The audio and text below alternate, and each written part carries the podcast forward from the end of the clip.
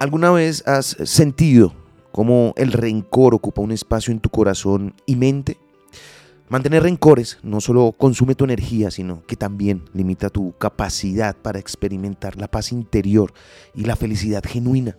Es como cargar una mochila pesada llena de piedras que solo te ralentiza en tu camino. Detén ese ciclo destructivo de mantener resentimientos y aprende a liberarte de ese lastre emocional. No se trata de olvidar lo que sucedió, sino de dejar de permitir que ese pasado negativo siga controlando tu presente y tu futuro.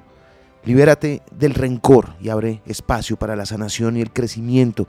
Recuerda, el perdón no es solo para los demás, es un regalo para ti mismo. Así que deja de cargar rencores y permite que tu corazón se llene de libertad y paz. Lo aprendí en la vida está en los libros. Soy Lewis Acuña y te espero en arroba libro al aire en Instagram.